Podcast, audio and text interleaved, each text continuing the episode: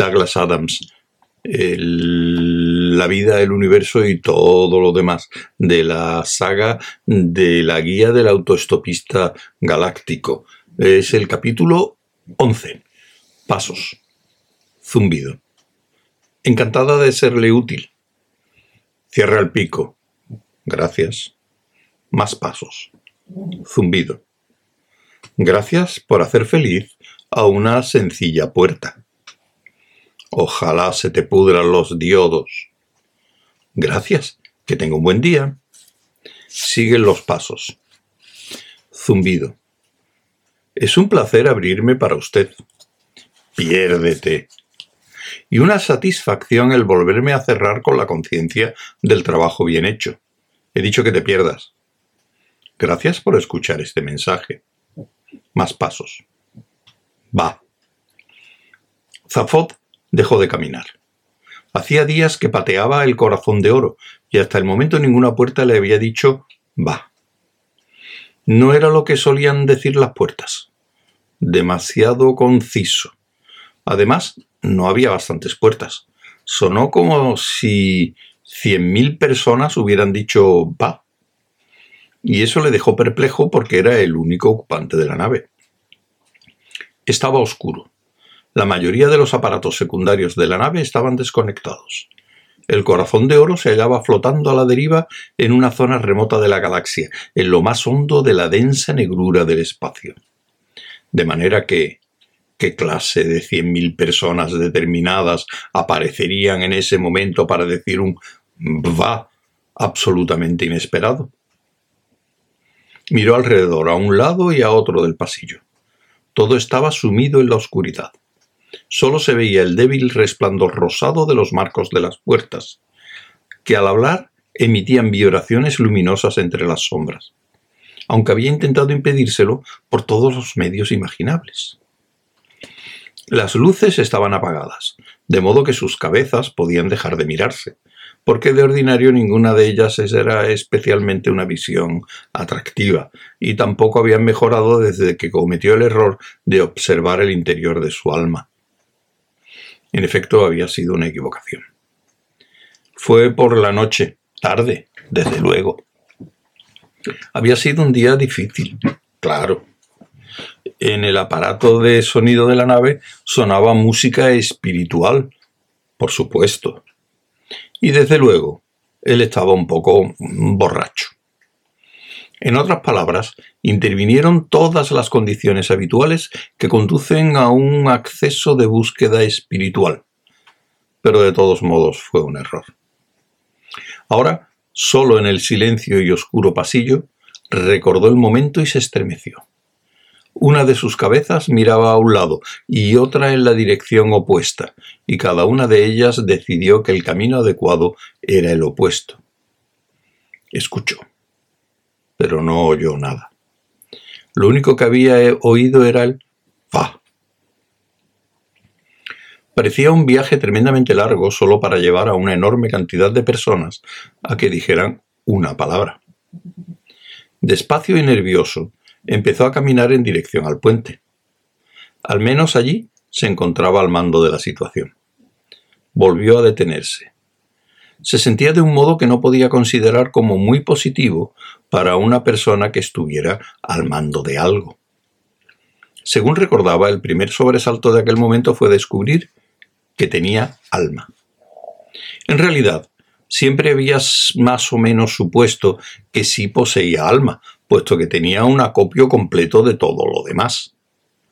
Aparte de dos cabezas, pero el encontrarse de repente con esa idea agazapada en su interior le había dado un grave susto. Y cuando averiguó, ese fue el segundo sobresalto, que no se trataba de algo absolutamente maravilloso, casi le hizo verter la copa. La apuró rápidamente antes de que le ocurriera algo serio. A la copa, claro. A continuación se tomó otra de un trago para que fuese detrás de la primera y comprobara que estaba bien. Libertad, dijo en voz alta. En ese momento entró Trillian en el puente y dijo varias cosas entusiastas sobre el tema de la libertad. No puedo con ella, comentó Zafod en un tono sombrío, mientras daba cuenta de una tercera copa para ver por qué la segunda aún no había informado del estado de la primera. Miró indeciso a sus dos cabezas y prefirió la de la derecha. Bebió otra copa por la garganta con idea de que al pasar atajara a la otra, uniera fuerzas con ella y juntas lograran que la segunda se recobrase. Luego las tres irían en busca de la primera, le darían buena conversación y tal vez la animarían para cantar un poco. No estaba seguro de si la cuarta copa lo había entendido todo, de manera que bebió una quinta para que le explicara el plan con más detalle y una sexta como apoyo moral. Estás bebiendo mucho, advirtió Trillian. Sus cabezas chocaron tratando de distinguir separadamente las cuatro que ahora veía en una sola persona de ella. Se dio por vencido. Miró la pantalla de navegación y quedó asombrado al ver una cantidad de estrellas fenomenal. La emoción y la aventura son cosas verdaderamente fantásticas, musitó. Mira, dijo Trillian en tono afable, sentándose cerca de él. Es muy comprensible que te sientas perdido durante algún tiempo. Zafod la miró sobresaltado. Nunca había visto que alguien se sentara en su propio regazo. Uf, exclamó. Tomó otra copa. Has concluido la misión en la que has trabajado durante años. No he trabajado en ella, he intentado evitarla. Pero la has terminado. Creo que ella ha acabado conmigo, repuso él. Aquí me tienes. Soy Zafod Bibelbrox. Puedo ir a cualquier parte y hacer lo que me dé la gana. Tengo la nave más grandiosa que surca el cielo conocido. Una chica con quien parece que las cosas marchan muy bien. ¿Marchan bien? Por lo que yo sé, no soy experto en relaciones personales. Trillian enarcó las cejas. Soy un tipo estupendo, añadió Zafot. Puedo hacer lo que se me antoje, solo que no tengo la menor idea de lo que quiero. Hizo una pausa. De repente, continuó, una cosa ha dejado de llevar a otra. En contradicción con sus palabras, tomó otra copa y cayó al suelo, deslizándose graciosamente de la silla. Mientras la dormía, Trillian investigó un poco en el ejemplar de la nave de la guía del autoestopista galáctico. Ofrecía un consejo sobre la embriaguez. Adelante, decía, y buena suerte. Había ya una llamada al artículo referente al tamaño del universo y a los modos de arreglárselas con ello. Luego encontró el artículo sobre Han Wavell, un extraño planeta de vacaciones y una de las maravillas del universo. Han Wavell es un mundo que consiste fundamentalmente en fabulosos hoteles y casinos de superlujo, todos los cuales se formaron por la erosión natural del viento y la lluvia. Las probabilidades de que eso ocurra son de una entre infinito pero se sabe de cómo ocurrió porque ningún geofísico, perito en estadística de la probabilidad, meteoroloanalista o estudioso de extravagancias, que están tan deseosos de investigarlo, puede permitirse una estancia en el planeta. Tremendo, pensó Trillian para sí. Y al cabo de unas horas, la gran nave en forma de zapatilla blanca avanzaba despacio por el cielo, bajo un sol ardiente y luminoso, hacia un puerto espacial de arena vistosamente coloreada.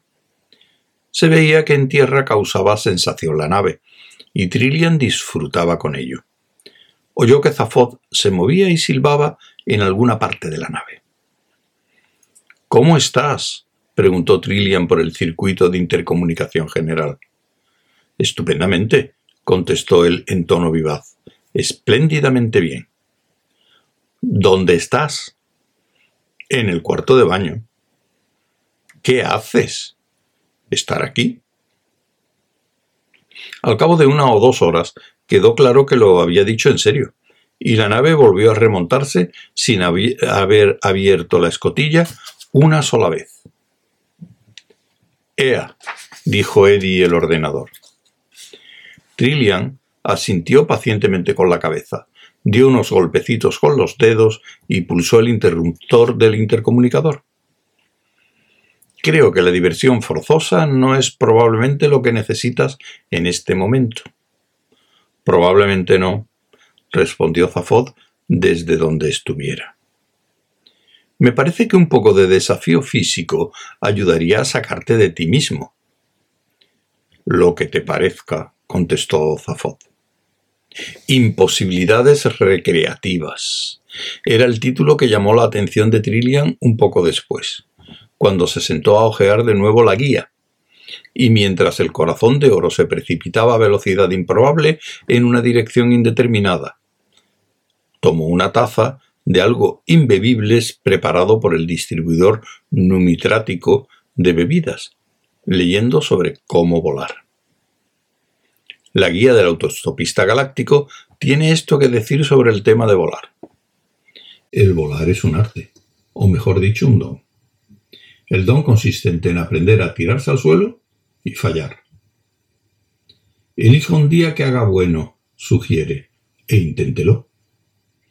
La primera parte es fácil.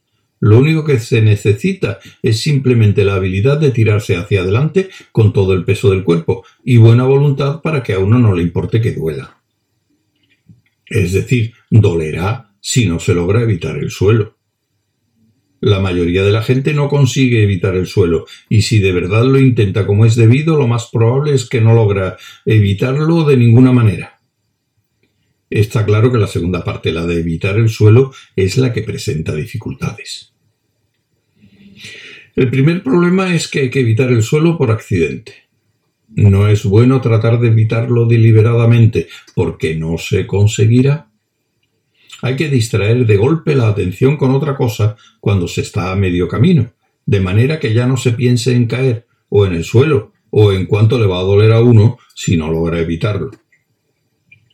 Es sumamente difícil distraer la atención de esas tres cosas durante la décima de segundo que uno tiene a su disposición.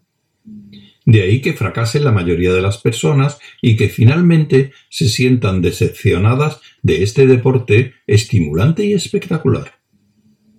Sin embargo, si se es lo suficientemente afortunado para quedar distraído justo en el momento crucial por, digamos, unas piernas espléndidas, tentáculos, pseudopodia, según el filum y o las inclinaciones personales, por una bomba que estalle cerca o por la repentina visión de una especie sumamente rara de escarabajo que se arrastre junto a un hierbajo próximo, entonces, para pasmo propio, se evitará el suelo por completo y uno quedará flotando a pocos centímetros de él, en una postura que podría parecer un tanto estúpida.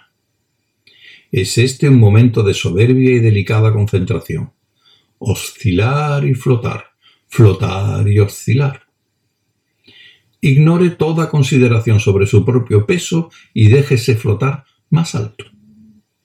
No escuche lo que alguien le diga en ese momento, porque es improbable que sea algo de provecho. Santo Dios, no es posible que esté volando. Es el tipo de comentario que suele hacerse. Es de importancia vital no creerlo, o ese alguien tendrá razón de pronto. Flote cada vez más alto. Intente unos descensos en picado, suaves al principio, luego flote a la deriva sobre las copas de los árboles, respirando con normalidad. No salude a nadie. Cuando haya hecho esto unas cuantas veces, descubrirá que el momento de distracción se logra cada vez con mayor facilidad. Entonces aprenderá todo tipo de cosas sobre cómo dominar el vuelo, la velocidad, la capacidad de maniobra y el truco consiste normalmente en no pensar demasiado en lo que uno quiere hacer, sino limitarse a dejar que ocurra como si fuese a suceder de todos modos. También aprenderá a aterrizar como es debido, algo en que casi con seguridad fracasará. Y de mala manera. En el primer intento. Hay clubs privados que enseñan a volar y en los que se puede ingresar, donde le ayudarán a conseguir ese momento fundamental de distracción. Contratan a personas con cuerpos u opiniones sorprendentes, chocantes para sacar de autobuses en marcha y exhibirlos y o explicarlos en los momentos críticos. Pocos autoestopistas auténticos podrán permitirse el ingreso en tales clubs, pero quizá puedan conseguir un empleo temporal en ellos. Trillian leyó anhelosamente todo eso, pero decidió de mala gana que Zafod no se encontraba verdaderamente en el estado mental adecuado para tratar de volar, caminar a través de montaña o para intentar que la administración pública de Brantis-Bogan aceptara una tarjeta de cambio de dirección, que eran las demás cosas enumeradas bajo el título de imposibilidades recreativas. En cambio, dirigió la nave hacia Alusimanius Sineca, un mundo de hielo, nieve, belleza violenta y frío apabullante. El viaje desde las llanuras heladas de Lisca a la cumbre de las pirámides de cristal helado de Santantúa es largo y agotador, incluso con esquíes a reacción y un tiro de perros de nieve de Sineca pero el panorama que se ve desde las alturas, que domina los helados ventisqueros de Sting, la sierra del prisma de tenue resplandor y las luces danzantes del hielo, etéreas y remotas, es tal que primero paraliza la mente para luego lanzarla hasta horizontes de belleza desconocidos hasta entonces. Y Trillian, por no ir más lejos, sintió que le vendría bien que su mente se lanzara despacio hacia horizontes de belleza desconocidos hasta entonces.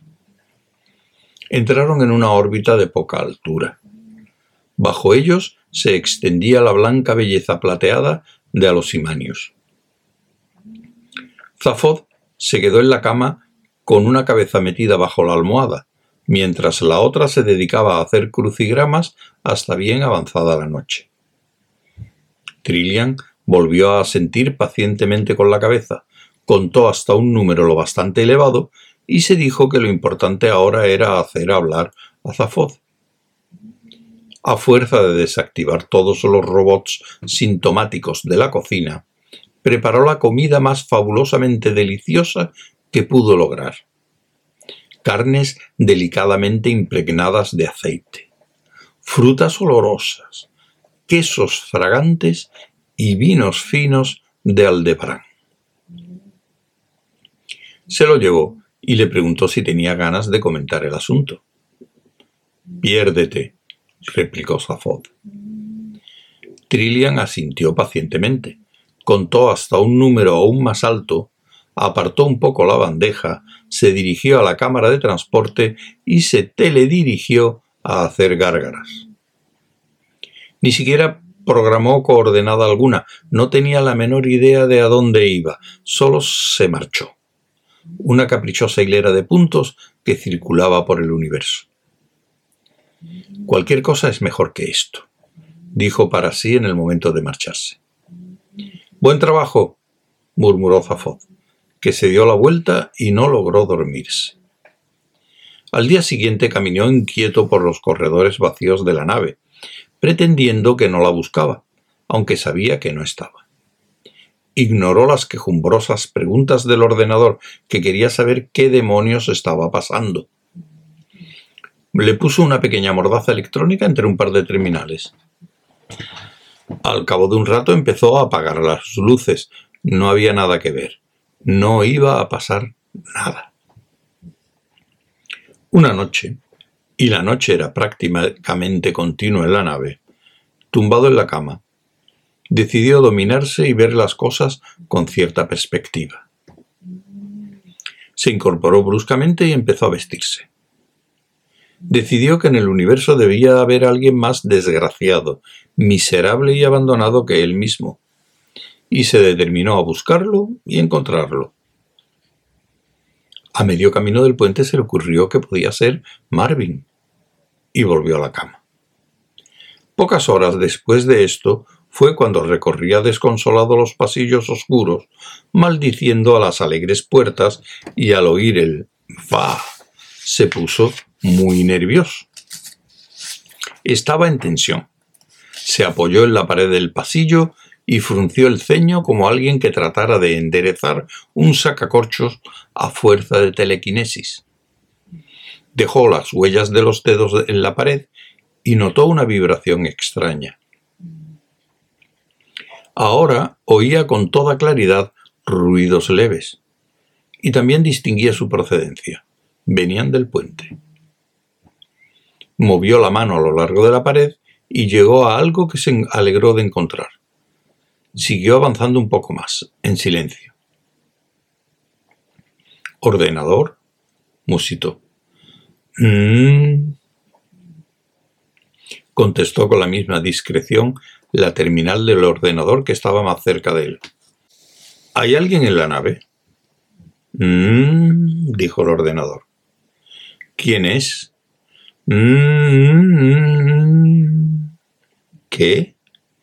Mm, ¿Qué? Zafod se tapó una de las caras con las manos. Oh, Zarcón, masculló. Miró por el pasillo hacia la entrada del puente. De ese tramo oscuro venían otros ruidos más decididos, y allí era donde estaban situadas las terminales amordazadas. Ordenador, susurró de nuevo.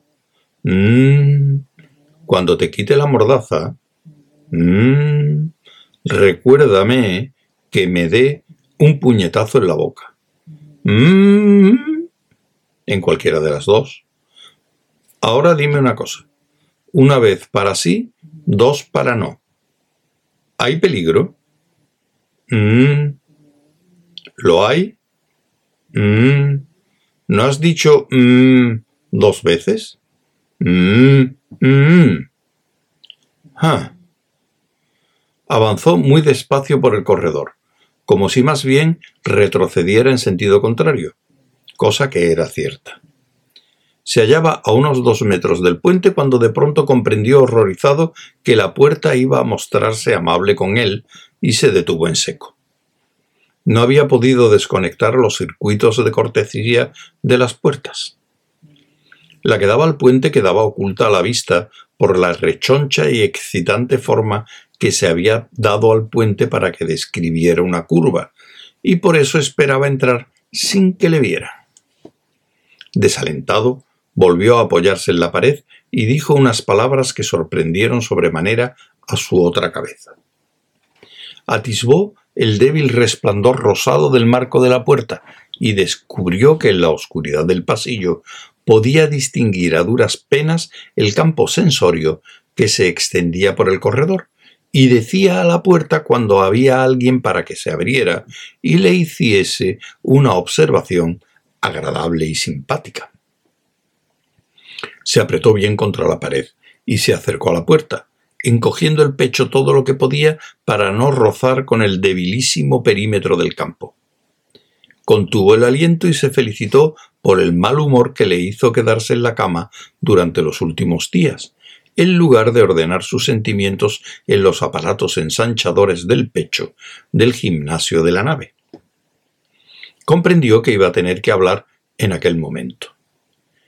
Hizo una serie de respiraciones muy someras y luego tan rápida y calladamente como pudo, dijo Puerta, si me puedes oír, dímelo en voz muy, muy baja. Le oigo, murmuró la puerta en voz muy, muy baja. Bien. Ahora dentro de un momento voy a pedirte que te abras. Cuando lo hagas, no quiero que digas que estás muy contenta de abrirte, ¿entendido? Entendido Y tampoco quiero que me digas que he hecho muy feliz a una sencilla puerta, o que es un placer abrirte para mí y una satisfacción volver a cerrarte con la conciencia del trabajo bien hecho. ¿Vale? Vale. Y no quiero que me desees que pases un buen día. ¿Comprendes? Comprendo. Muy bien, dijo Zafod poniéndose en tensión. Ábrete. La puerta se abrió en silencio. Zafod la cruzó con calma. La puerta se cerró discretamente a sus espaldas. ¿Es así como quería Mr. Beeblebrox? preguntó la puerta a voz en grito. Quiero que se imaginen, dijo Zafod al grupo de robots blancos que en aquel momento se dieron la vuelta para mirarle, que tengo en la mano una pistola matomata sumamente potente. Hubo un silencio enormemente frío y feroz. Los robots le observaban con ojos horribles, sin expresión. Estaban muy quietos.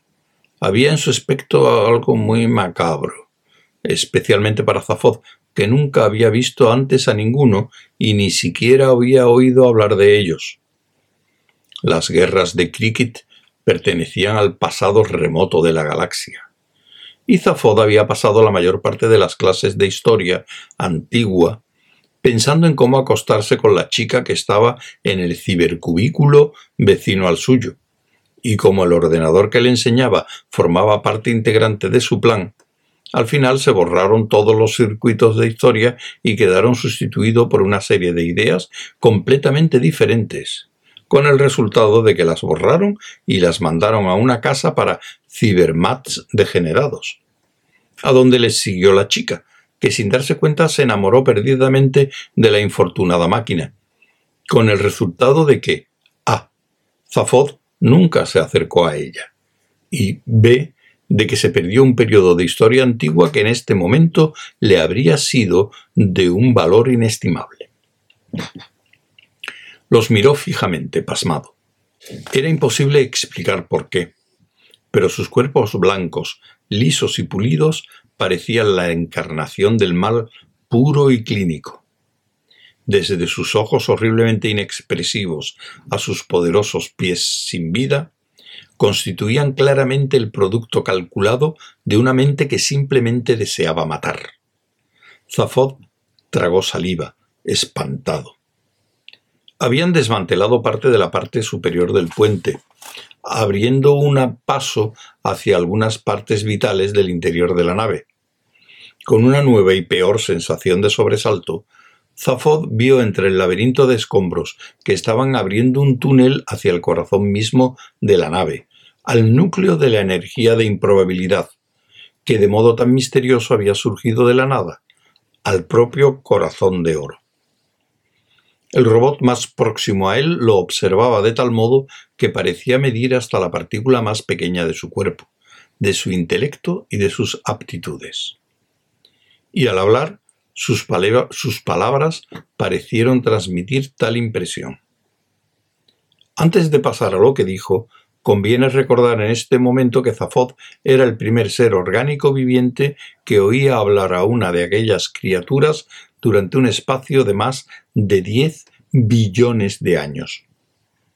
Si hubiese prestado mayor atención a sus clases de historia antigua y menos a su ser orgánico, se habría sentido más impresionado por tal honor.